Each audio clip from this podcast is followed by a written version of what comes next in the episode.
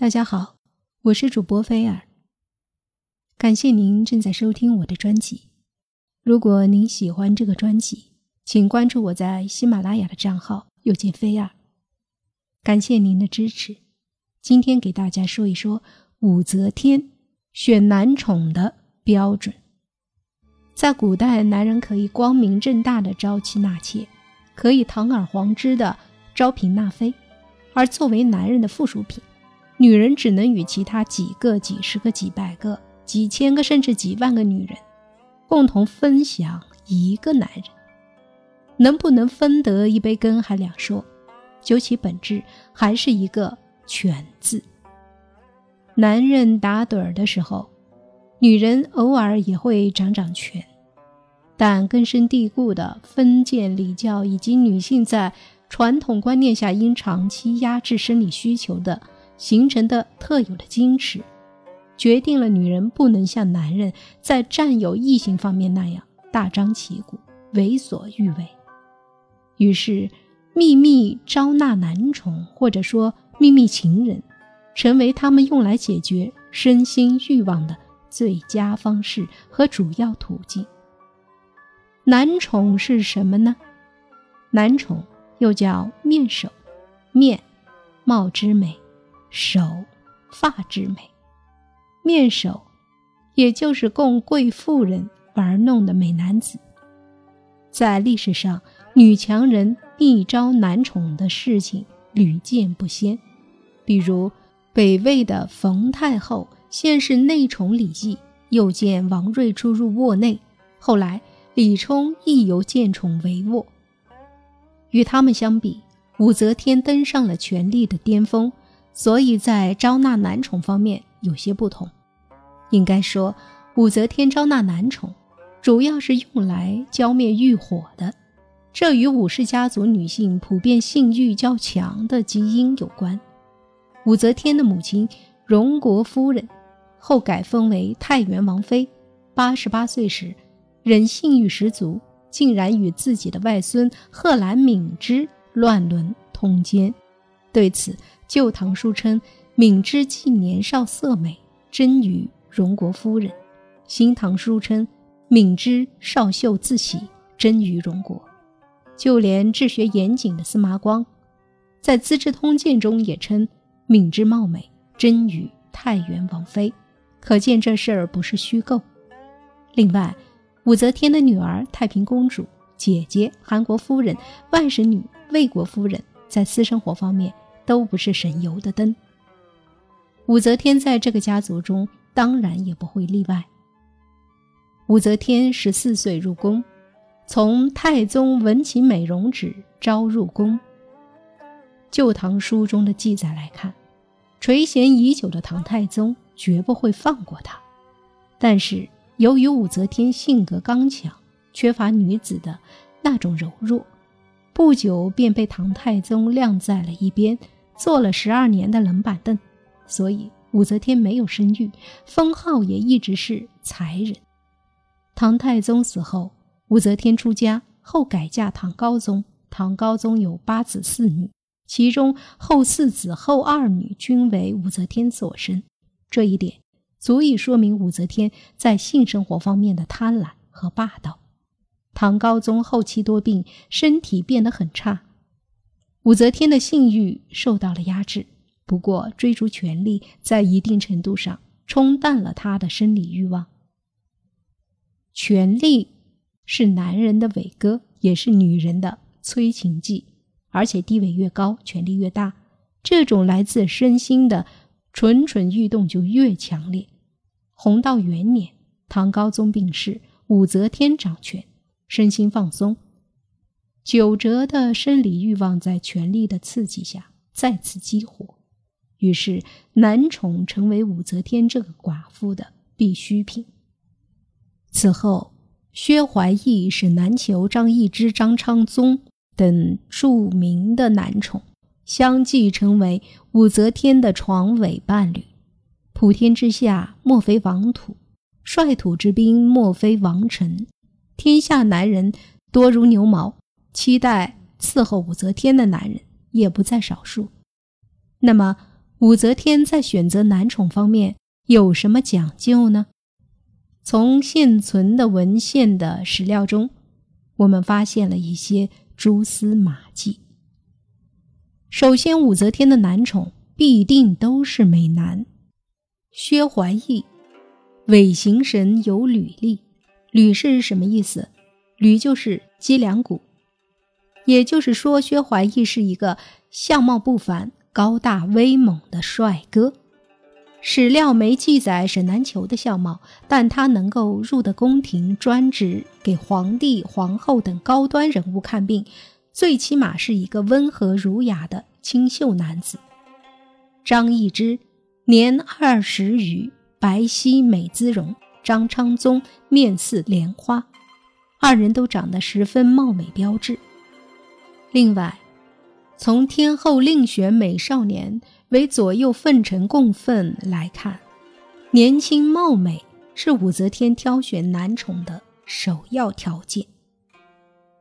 薛怀义有非常才用，可以进士。武则天试过后悦之，且恩遇日深。沈南球是薛怀义的替代品，《唐史演义》称难求房数。不让怀疑，武士恰也欢慰，可信度较高。武则天对张昌宗的床上功夫很满意，而一之器用还要高出一等。武则天既令召见，甚悦，尤是兄弟俱侍宫中，俱承碧阳之宠。这是《旧唐书》所记载。所以年轻貌美健壮。是武则天挑选男宠的三个必备条件。上有需求，下必投其所好。那么，是不是符合这三个条件的男子就可以充当武则天的男宠了呢？非也。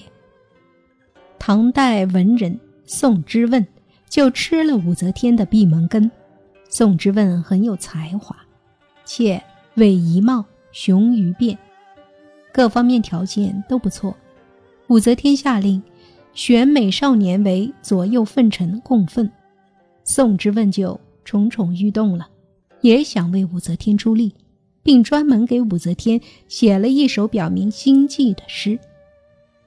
则天见其诗，谓崔融曰：“吾非不知之问有才调，但以其有口过，盖以之问患齿疾，口。”常臭故也。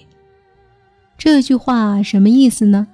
就是说宋之问呐，虽然有才情，但是他有口臭，可惜了。武则天拒绝宋之问，除了他有口臭，还在于他太露骨。武则天虽然是皇帝，虽然她恋美男，但她毕竟是女人，仍需保持必要的矜持。宋之问如此明目张胆，况且有生理缺陷，别说武则天不喜欢他，不敢与他亲近，就是喜欢也不好答应，太张扬了。事实上，除了宋之问，凡是公开自荐的，不论是父亲举荐儿子，还是自我标榜，均遭到了武则天的拒绝。武则天一时糊涂。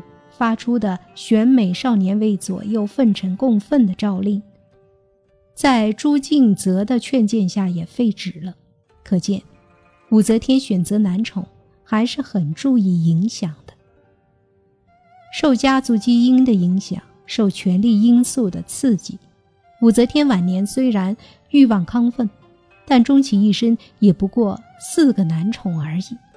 四个人当中，薛怀义是。千金公主悄悄献媚，张昌宗是太平公主秘密推荐，张易之是张昌宗顺带引荐的。